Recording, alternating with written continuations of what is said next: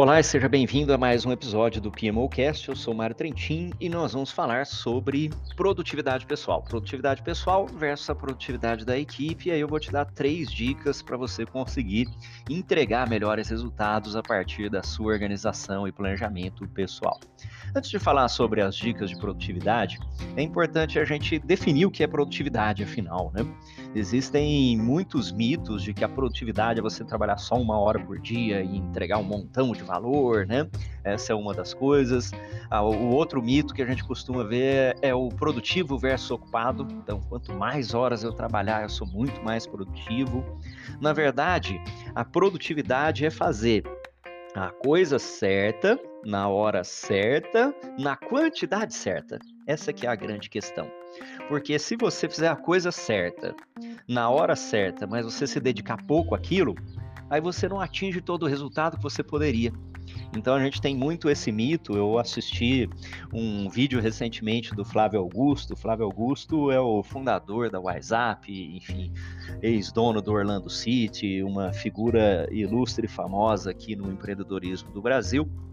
E você deve imaginar uma pessoa bilionária, o que, que ele vai fazer? Vai acordar 10 horas da manhã e vai se divertir ali um pouco e trabalhar meia hora por dia para ganhar alguns milhões de dólares? É isso que você tem na cabeça? E na verdade é realmente muito diferente disso. Então você vê que ele continua mantendo a rotina dele, enfim, acorda lá às 7, 8 horas da manhã, trabalha o dia todo, tem flexibilidade, tem liberdade, mas ele vê que com o esforço dele hoje, ele colocando um esforço adequado, ele consegue gerar ainda muito mais valor, talvez vários outros bilhões de dólares ali, e não só pelo dinheiro em si, mas pelo impacto é, social, uma série de outras coisas que cada pessoa tem a sua motivação. A geração de valor depende da definição de valor. O que é valor para mim pode não ser valor para você. Talvez o valor para mim seja investir horas do Mário em que eu possa gerar muito mais conteúdo em podcasts, YouTube e cursos gratuitos para que eu possa atingir mais pessoas. E aí, o que é ser produtivo nesse caso? Eu poder usar as minhas horas disponíveis para eu conseguir fazer muito mais disso. Digamos que o valor para o Mário, para a empresa sua, enfim, seja receita. Então eu posso trabalhar meia hora e ganhar 10 mil reais, digamos. Mas, poxa, e se eu trabalhar 8 horas, aí eu posso ganhar, então, multiplique aí mais 400 e tantos mil reais. Então, por que, que eu não vou trabalhar mais naquela coisa que me dá receita, o que me dá valor definido por você, tá? Então não caia nesse mito de que basta você trabalhar meia hora por dia, uma hora por dia. A gente precisa ter uma dedicação razoável que seja aí você que vai definir o seu ritmo, né? Trabalha seis horas por dia, oito horas, dez horas, enfim. O seu ritmo, mas com um trabalho inteligente, ou seja, fazendo aquelas coisas que geralmente, né, que realmente agregam valor para você. E no outro extremo, tem gente também que confunde o ocupado com o produtivo. Quer dizer, poxa, estou trabalhando ali 16 horas por dia, então sou muito produtivo? Não necessariamente. Então, a intensidade do trabalho é uma coisa, a qualidade do trabalho é outra, se eu estou fazendo a coisa certa. Se eu estou trabalhando é, 16 horas por dia, arrastando uma caixa de um lado e depois pegando a caixa e trazendo para o mesmo lado, eu não fiz nada, porque ao final do dia a caixa está no mesmo lugar, né? apesar que eu trabalhei 16 horas. Né? Agora, se eu estou movendo a caixa para frente, por exemplo, cada dia ela está mais distante, aí eu estou fazendo um trabalho inteligente e avançando aquilo lá, tá bom? Então, falando sobre essa definição de produtividade, ela parte de objetivo, valores, e aí você entender como que você pode fazer um esforço inteligente, eliminar distrações, eliminar fragilidades para que você se concentre naquilo que você faz de melhor. E como é que a gente pode fazer isso? Vamos às nossas três dicas de produtividade aqui que eu procuro utilizar no meu dia a dia. A primeira dica é você utilizar uma matriz de priorização. É a matriz de Eisenhower, tem um vídeo meu lá no YouTube, vou deixar aqui na descrição também. Mas a matriz de Eisenhower ou a matriz de produtividade, ela tem no seu eixo X ali horizontal, ela tem a importância de alguma coisa, né? E no seu eixo Y você tem a urgência, importante versus urgente. As coisas que nós temos como importantes e urgentes, você deve fazer imediatamente. Então, por exemplo, se eu tenho que atender um cliente, isso é urgente, ele está me esperando.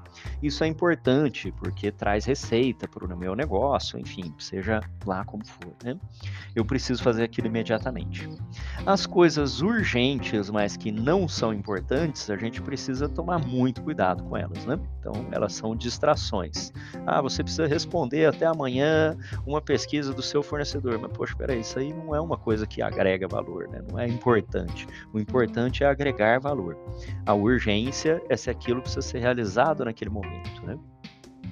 E temos o quadrante das coisas que são importantes, mas que não são urgentes. Em geral, elas estão relacionadas ao seu crescimento futuro.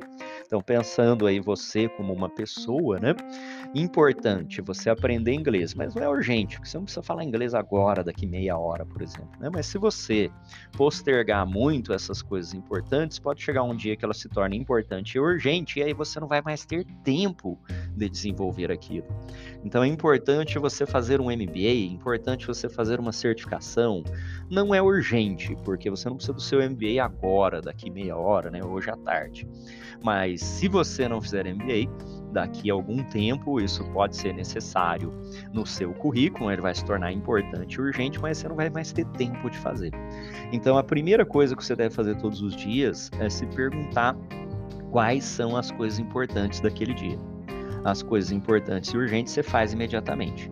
Acabou as importantes e urgentes, você vai fazer as importantes que não são urgentes. E procurar deixar o mínimo do mínimo do mínimo de espaço no seu dia para as coisas que não são importantes. Se ela não é importante, mas é urgente, né? Uma pessoa que está te pedindo várias coisas ali, aprenda a dizer não. Então a pessoa, Mário, participa da minha pesquisa, Mário, faça tal coisa, faça tal coisa. Mas isso é importante para mim? Pode ser importante sob o ponto de vista do relacionamento, né? Meu amigo está me pedindo para eu fazer uma pesquisa, pode ser importante sobre algum outro ponto de vista. Então, se ela for importante, você faz, mas se não for, diga não a essas urgências. Então, alguém manda para você, né? Eu procuro fazer palestras, webinars, isso para mim é uma coisa importante, né? Faz parte do meu objetivo de compartilhar conhecimento. E as pessoas mandam e falam: Poxa, Mário, dá para você fazer um webinar tal data, fazer uma palestra, fazer tal coisa.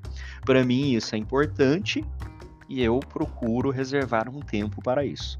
Mas se você não tem este, este mesmo perfil, que é o meu, né? Porque nós temos objetivos diferentes. Você não quer dar palestras, não quer fazer webinars, não quer fazer nada disso.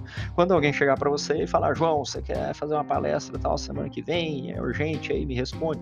Responda educadamente. Não, não para mim não, não é uma coisa importante, não me agrega e eu não, não vou poder fazer essa palestra na data, tá? Então aprenda a dizer não para as coisas que não são importantes. E se for uma coisa que não é nem importante nem urgente, aí esse você tem que dar um jeito de eliminar de qualquer maneira, né? Em geral, isso aí é o quadrante da perda de tempo. Ficar lá lendo e-mails, lendo notícias, enfim, conversando fofoca lá no cafezinho, assistindo Netflix demais. Então, essas coisas não são nem importantes nem urgentes, que elas podem esperar a vida inteira ali, não são urgentes, não tem um deadline e nem agregam valor para você. Então, essa matriz de Eisenhower, ela vai ajudar você com certeza. E e é uma ferramenta tão simples, mas que exige disciplina. Eu procuro olhar todos os dias ali e definir para mim o que, que, é importante, o que, que não é importante, fazer uma priorização a partir disso. Uma vez que você fez a sua priorização, né, você entende os seus objetivos de vida, que é a matriz de Eisenhower, a segunda dica é que você precisa ter agendado isso no seu calendário blocos de tempo no seu calendário. Eu tive recentemente lendo o livro do Joel J, que se chama 100% Presente, um livro fantástico. E uma das coisas que o Joel sempre fala é que você precisa primeiro agendar e depois planejar. A gente costuma fazer o contrário, né? Ah, eu estou planejando fazer inglês, enfim, estou planejando entrar na academia, estou planejando, estou planejando, e aí você nunca sai do planejamento, né? Fica meses ali no planejamento. Então você tem que agendar. Vou entrar na academia, de, vou fazer triatlon semana que vem, por exemplo. Já agendei. Aí agora vou planejar. Poxa, então eu preciso comprar uma bicicleta, eu preciso comprar um relógio, um monitor cardíaco. Esta é a ideia. Agende, depois planeje. Então o que eu faço no meu calendário do Outlook e tem vídeos lá no YouTube meu em relação a isso, vou deixar os links aqui embaixo, né? É que eu coloco blocos de tempo.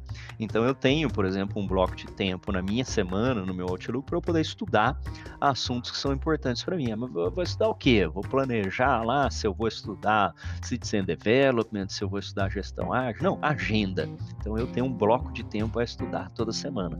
Naquele bloco de tempo, aí eu vou definir. Bom, quero estudar aqui o Citizen Development Framework do PMI e decido ali os capítulos, as coisas que eu vou estudar e uso aquele bloco de tempo. Na próxima semana uso um bloco de tempo e assim por diante.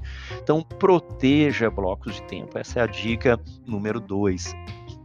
Se não está na sua agenda, é porque não é uma coisa importante. Aí você vai começar a receber um monte de interrupções e vai acabar não concluindo as coisas importantes. Então, dica número um: matriz de Eisenhower, priorização, priorizar as coisas importantes. Dica número dois: isso tem que estar na sua agenda, no seu calendário do Outlook. Blocos de tempo, proteja blocos de tempo.